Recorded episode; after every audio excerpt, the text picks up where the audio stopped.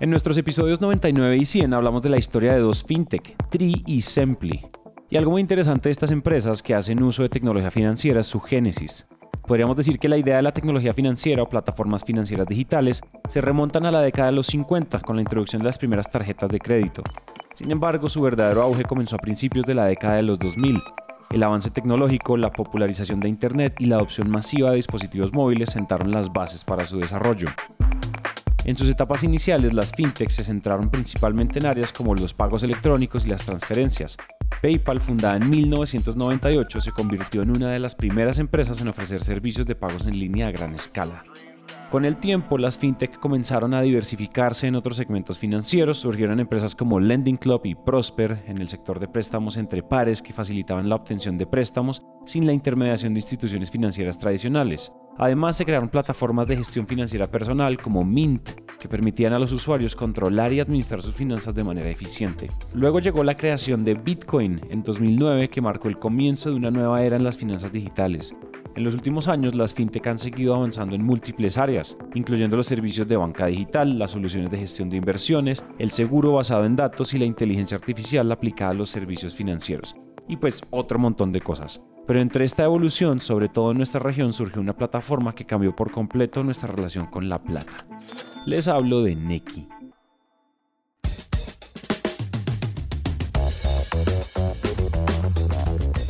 Hola a todos y bienvenidos a Innovación Bancolombia, un podcast de Bancolombia en coproducción con Emprendete, en el que nuestra misión es aterrizar la innovación y la sostenibilidad para llevarla al ADN de todos a través de historias de líderes que hayan vivido y respirado estos temas. Por eso, cada 15 días les traemos un nuevo invitado para que nos deje lecciones y aprendizajes que podamos aplicar en diferentes contextos. Si eres empresario, emprendedor o curioso de la innovación, compártele este podcast a alguien que sepas que le va a encantar. Y si tú haces parte del Grupo Bancolombia, ayúdanos contándole a tus colegas de este podcast para que inyectemos innovación y sostenibilidad a toda la organización. Si les gusta este episodio o algún otro de Innovación Bancolombia, síganos en Spotify o déjenos una reseña de 5 estrellas en Apple Podcast. Eso nos ayuda a llegar a más personas. eso fue como finales del 2014, pues habían muchos, muchas situaciones como en el ambiente, en la industria, en la tecnología, como se juntaron como un montón de oportunidades y un montón de retos. Él es Andrés Vázquez Echeverry, CEO de Neki. Bancolombia estaba pasando un momento complejo, digamos, de renovación tecnológica, de actualización de sus sistemas, de renovación tecnológica, le había impedido un poco tener una velocidad muy grande de innovación. Bancolombia es un banco súper innovador.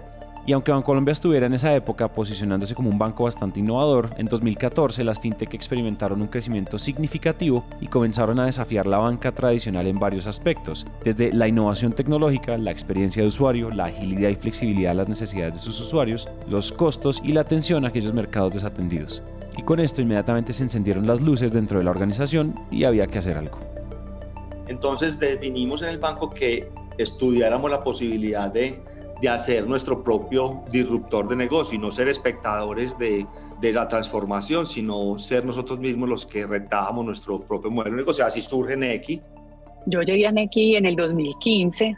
Ella es María del Pilar Correa Hoyos, Chief Product Officer en Neki. Eh, Andrés ya había sido mi jefe hacía muchos años atrás y en ese entonces yo estaba como gerente de la oficina de proyectos y tuve la oportunidad de conversar con Andrés sobre lo que se estaba gestando pues en ese nuevo proyecto. Como un primer proyecto de, de lo que fue el Centro de Innovación de Bancolombia, que se ha venido transformando como el, la Vicepresidencia de Innovación o toda el área de innovación de Bancolombia, y un primer proyecto que sirviera no solamente para hacer ese cambio y, disrupción en la industria, sino también como ejemplo para desarrollar metodologías de innovación al interior de Colombia. Entonces tenía como ese doble propósito. Fue como llegar a ese mundo de, de, salir a la calle, de hablar con la gente, de, de conocer cómo vivían, cómo se, se, relacionaban con la plata, qué era lo que pasaba en su cotidianidad. Y ahí un grupo de personas, seis personas del banco, nos separamos y, y alquilamos una oficina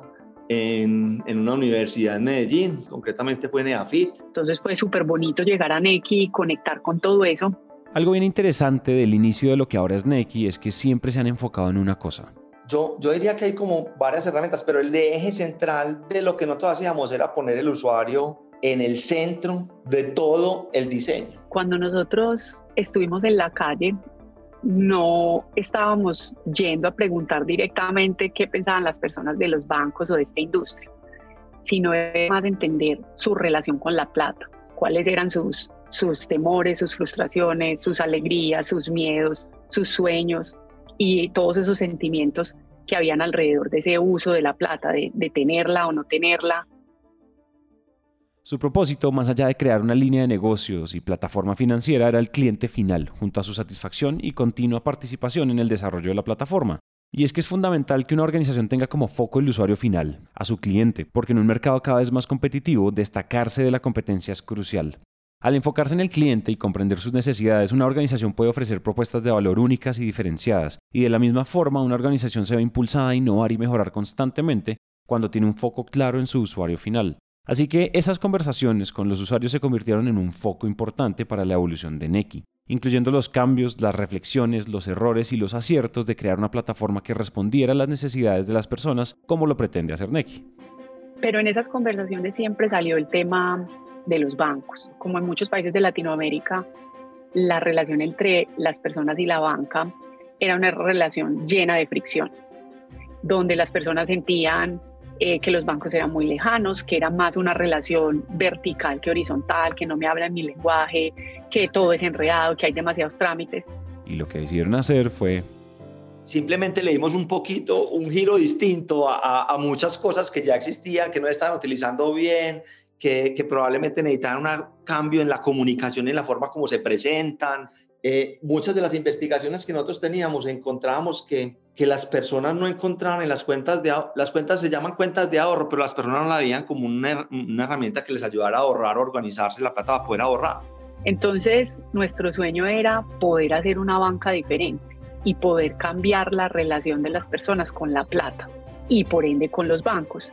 Esta es una forma diferente de hacer banca. Esto va a transformar la relación de las personas con la plata yo creo que, que tuvo pues como dos cosas, pues como, como dos factores muy claves de cómo transformó pues digamos la economía de las personas. Una es que sin lugar a dudas el haber entendido que probablemente la competencia no estaba necesariamente en los otros bancos que estaban ofreciendo productos, sino que era el efectivo y lo que estaba pasando en la realidad de las personas con el efectivo, que ni siquiera es un problema para las personas porque ellos no manifestaban que el efectivo fuera un problema. Nadie dice, no, es que qué pereza cargar. No, pero, pero lo que empezamos a entender de, de la problemática, de, lo que, de la aproximación que tenían las personas con el efectivo, generó eh, cambios distintos. Cuando nosotros estábamos diseñando y, y, pensando esta plataforma, e íbamos a las calles, siempre veíamos los vendedores que están afuera vendiendo frutas, verduras, y, y, siempre nuestro sueño, nuestro anhelo era qué bueno que estas personas en algún momento pudieran recibir pagos con Neki.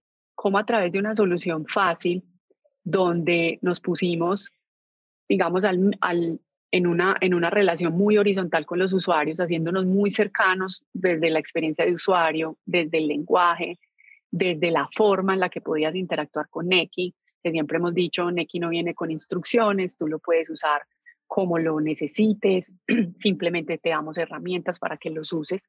La pandemia obviamente nos trajo un empujón para muchas personas que todavía no habían tomado la decisión de de digitalizarse o de entrar al mundo financiero a través de soluciones como las de Neki, que hacen también que nosotros como organización nos veamos mucho más cercanos a la gente y que las personas vayan rompiendo ese miedo eh, a bancarizarse, a entrar al sistema o a usar soluciones digitales. Algo que tienen que saber es que Neki no nace como una solución inclusiva, pero con el paso de los años es muy evidente su impacto en aquellas personas que apenas están empezando a acceder a la banca, e incluso aquellas que nunca lo habían podido hacer.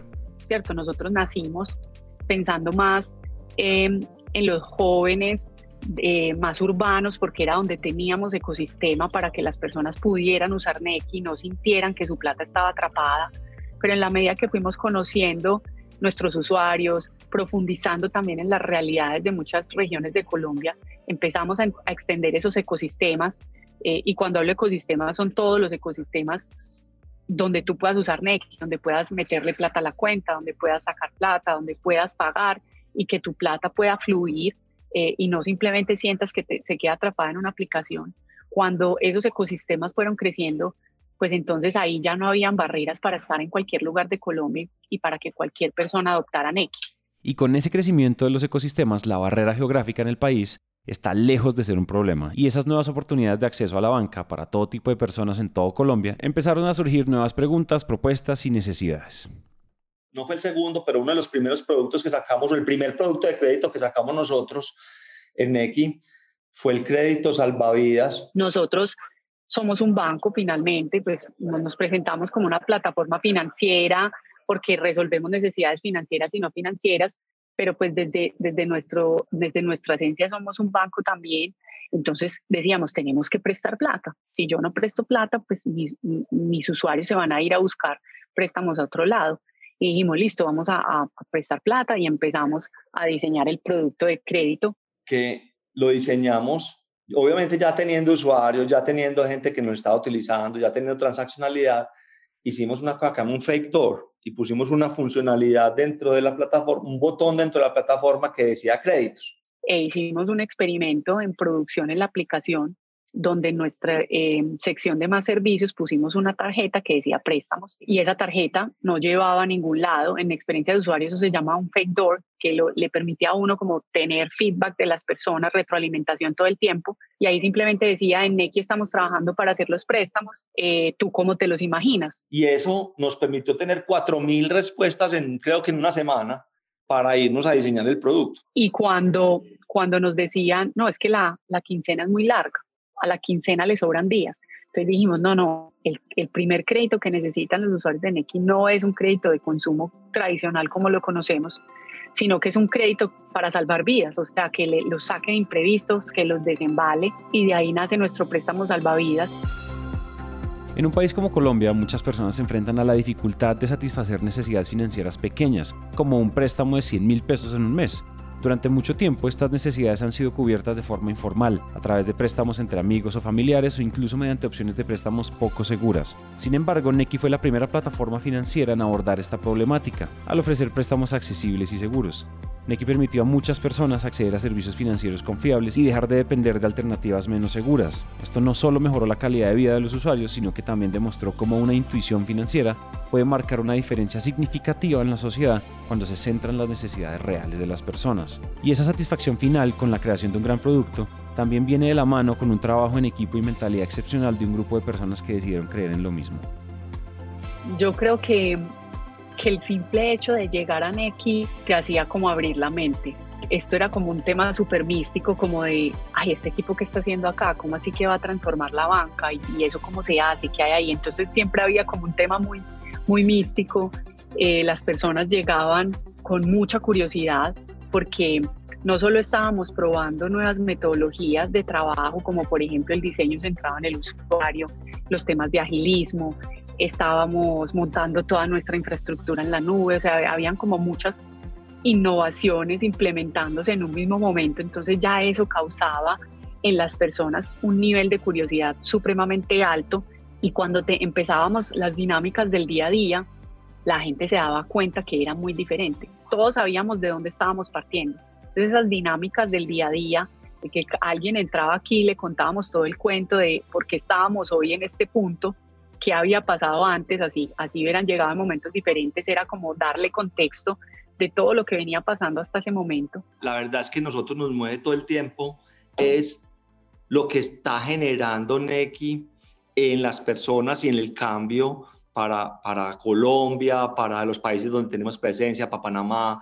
Eh, ese, esa conexión es clave, o sea, que, que no solo sea una solución funcional y un negocio muy bonito, sino lo que está generando. Y esa conexión siempre tiene que existir y es lo que nos mueve a, a las personas que estamos en Neki a tratar de ser cada vez más eh, asertivos, creativos, eficientes, es decir, que, que, que el negocio se conecte con el propósito de las personas. Yo creo que está demostrado en muchos casos de éxito en el mundo y Ineki también es uno de ellos en Colombia y es que cuando uno pone el usuario en el centro, pero entendiéndolo profundamente, pues tiene muchas probabilidades de éxito. Esas conversaciones siguen estando y creo que todos nosotros las tenemos en nuestras conversaciones del día a día. Entonces eso, eso se volvió parte como de nuestras conversaciones. La innovación tampoco es siempre inventarse la rueda o el superinvento, es, es es transformar también otras cosas, hacerlas de mejor manera. A veces pensamos que, que la innovación pues es, es una cosa que no se le ocurrió a nadie, no, pues que a alguien se le haya ocurrido, pero lo estamos haciendo diferente, de una mejor forma. Cuando tú solamente estás innovando y la única forma que ves la innovación es el, el tema demostrar nuevas funcionalidades y que el usuario y no venir a probablemente a mirar que el proceso lo puedes hacer más eficiente. Y creo que eso es una cosa muy, muy cultural también de Neki y es cómo podemos hacer mejor las cosas. Siempre estamos pensando cómo lo hacemos mejor, cómo lo hacemos mejor, cómo lo hacemos mejor. La historia de Neki nos recuerda la importancia de escuchar y comprender las necesidades de los individuos, incluso aquellas que pueden parecer pequeñas o insignificantes. Cada vez que se toma en cuenta una necesidad y se busca una solución, se está generando un impacto positivo en la vida de las personas. Este enfoque empático y de colaboración es la que permite construir comunidades financieramente saludables y fomentar un desarrollo inclusivo en el país. Nos escuchamos entonces en un próximo episodio. Este episodio fue escrito y producido por Nieves Orgitano, musicalizado por Juan Diego Bernal. La curaduría de contenido fue hecha por el equipo de Content Marketing de Bancolombia y narrado por mí, Santiago Cortés. No olvides escribirnos al más 57 317 316 9196 y leer nuestro blog de Capital Inteligente en www.bancolombia.com slash empresas slash capital guion al medio inteligente. Este podcast es una coproducción entre Bancolombia y Naranja Media.